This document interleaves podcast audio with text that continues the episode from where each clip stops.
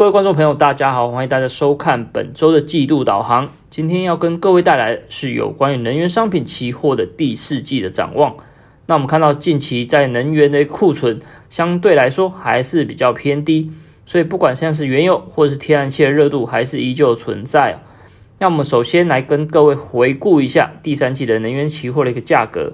那在左边的图可以很明显看到，天然气的价格是涨势最为惊人。超过六十 percent 的一个涨幅哦，那在原油跟其他像成品油的部分啊，也是都有涨幅不一的一个情况。那如果单从九月份来说的话，天然气就上涨了三十 percent，那轻原油也是涨涨幅有接近十 percent 哦。所以整体来说，不管是原油、天然气，都是延续一个上行的一个格局。那从大纲来看的话，我们将会从原油的供需，甚至库存的部分，以及最后天然气的一个展望跟回顾。那首先原油的供应面来说的话，首先还是必须要强调在 OPEC 这个部分哦，那 OPEC 加在十月四号的会议，他们还是保持说到年底之前每个月会提高每天四十万桶的一个产量，这个部分基本上还是比较温和增产的一个论调。那如果从 OPEC 加来说的话，它其实对目前的油价表现是相当的满意，因为油价已经超过每桶八十美元这个价位哦。那预计在十二底的一个会议的部分，其实将会决定到明年。明年度整体的生产的计划，那尤其不管是油价的一个水准，甚至 OECD 的库存，都是他们重要的一个参考指标。所以这两个部分，我相信投资人可能就相对要比较留意哦。尤其在油价偏高的部分，可能会让明年度的 OPEC 加相对产量会比较积极一点。那再来是看美国部分哦，以目前来说，美国原油产量已经逐步回到每天大概一千万桶以上啊，甚至来到一千一百万桶。那我们看到，在八月份的时候，一度受到爱达飓风的影响哦，它的产量单日是快速的减少一百五十万桶的一个水准。那当然，我们看到这个产量在九月中旬过后已经缓步复苏了。所以，不管是欧佩克加或是美国的部分，基本上产量相对是比较持稳的哦。那我们重点是要看哪里？重点就是看到需求这个层面。那美国来说的话，炼油厂基本上它的一个产量是回到了一个平均值的表现哦。虽然说八月份是一度受到飓风的影响而呈现下滑，不过其实下滑程度跟产原油产量来相比的话，很明显相对影响程度是比较低一点。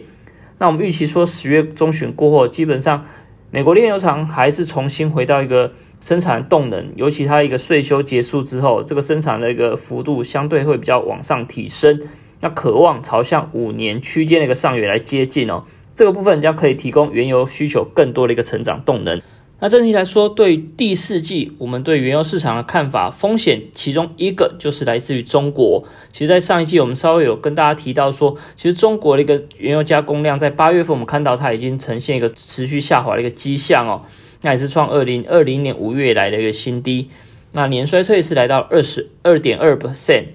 那中国独立炼油厂就是他们地方性的小型炼油厂，除了面对缺电的问题，它同时也是面对说，他们中国政府必须要开放更多的进口配额，否则他们将无法进进口原油来进行生产。所以这个部分我们可以看到，中国地方性的炼油厂的开工率其实从今年以来呈现逐步下滑。尤其像是缺电甚至环保的议题的情况之下，我们认为说这个部分可能将会影响到中国的原油需求。那不过，如果我们从库存的层面来看的话，是一个比较乐观的情况哦。为什么呢？因为我们看到美国原油库存是一个比较明显的降低。那不管是原油库存是已经降到三年低点，甚至在库欣库存，也就是原油期货交割地这个部分，它的库存也是降到三千三百九十七万桶，是创二零一八年十一月以来的新低哦。那不管是原油或库欣的库存，都是一个比较正面的讯号。那同时，我们看到 OECD 的库存，基本上在八月份也是跌破五年区间的下缘，是来到了二十八点三亿桶。那整体来看呢，其实也是创二零一八年七月以来最低的水准。那所以整体来说，全球原油供不应求的缺口，就算是呈现收敛，但是库存还是维持一个下滑的一个趋势哦。那我们说这个部分啊，我们认为说这个部分在第四季还是会维持一个下行趋势，因为我们认为说原油产量相对是比较迟稳的一个表现。那整体需求除了像是疫情后的一个经济复苏之外，那第四季有机会在进入所谓的冬季用油的一个旺季的情况之下，应该可以来支撑整个原油的一个行情。那当然，第二个风险想要跟大家提点的就是有关于美元指数会不会持续性的上扬。因为我们看到现在美国联准会的鹰派的个态度是相对是比较明显一点，尤其在预计十一月份的时候将会进行缩减购债规模，那甚至在明年度的时候，甚至在六月或是九月的部分可能会进行升息的一个动作。那这个情况之下，我们可能就是要留意到第四季美元这个部分会不会持续性的走强。那如果过强了，美元相对来说就是会压缩到油价的一个上档空间。那谈完油价之后，那我们想要跟大家聚焦是在天然气哦。那其实天然气冬天比较重点是在取暖需求，跟夏天先前不一样。夏先前就是受到缺电的影响，这个议题甚至在一个煤炭不足的一个议题之下，让天然气的价格是有比较明显的行情波动。那如果冬天来说的话，我们就是要聚焦会不会有发生低温的现象。那因为以冬天冬天来说的话，天然气的一个需求大概有二十三 percent 是来自住宅，十四 percent 是来自商业用。那你这个这两个加起来大概就三三十七 percent 嘛，所以这两个也是代表说整个美国取暖需求最为主要的一个来源。那所以如果我们冬季甚至第四季来看的话，冬季的低温相对来说对天然气的价格是最主要的一个驱动力。那这个部分可能就是我们后续要注意的嘛。那以冬季来看的话，根据 EIA 的报告来预估说，主要的一个低温可能会发生在今年的十二月到隔年的二月这个区间。这边我们使用所谓的冬季热度日来作为一个衡量的一个标准。那只要这个 HDD 这个指标越高的话，代表说天气越冷。那天气越冷的情况之下，民众对取暖的需求相对就会比较高嘛，所以会取作它叫热度日。那这个部分我们可以看到，在今年十二月到明年二月，往年来说，十二月到二月的部分，相对来说热度日是比较高的一个情况。那现在预估今年度的部分，这段期间可能将会高于往年那个平均值的表现哦。那如果从全年度冬季来看的话，我们可以看到右边的图哦，其实在今年度虽然说还是比较低于十年平均值，那不过基本上是呈现。呈现超过两前两年的一个表表现一个水准哦，那当然，如果短期的一个骤降气温骤降，甚至寒流急速寒流的一个情况之下，将会带动整个天然气价格激激烈的一个上升上涨的一个情况哦。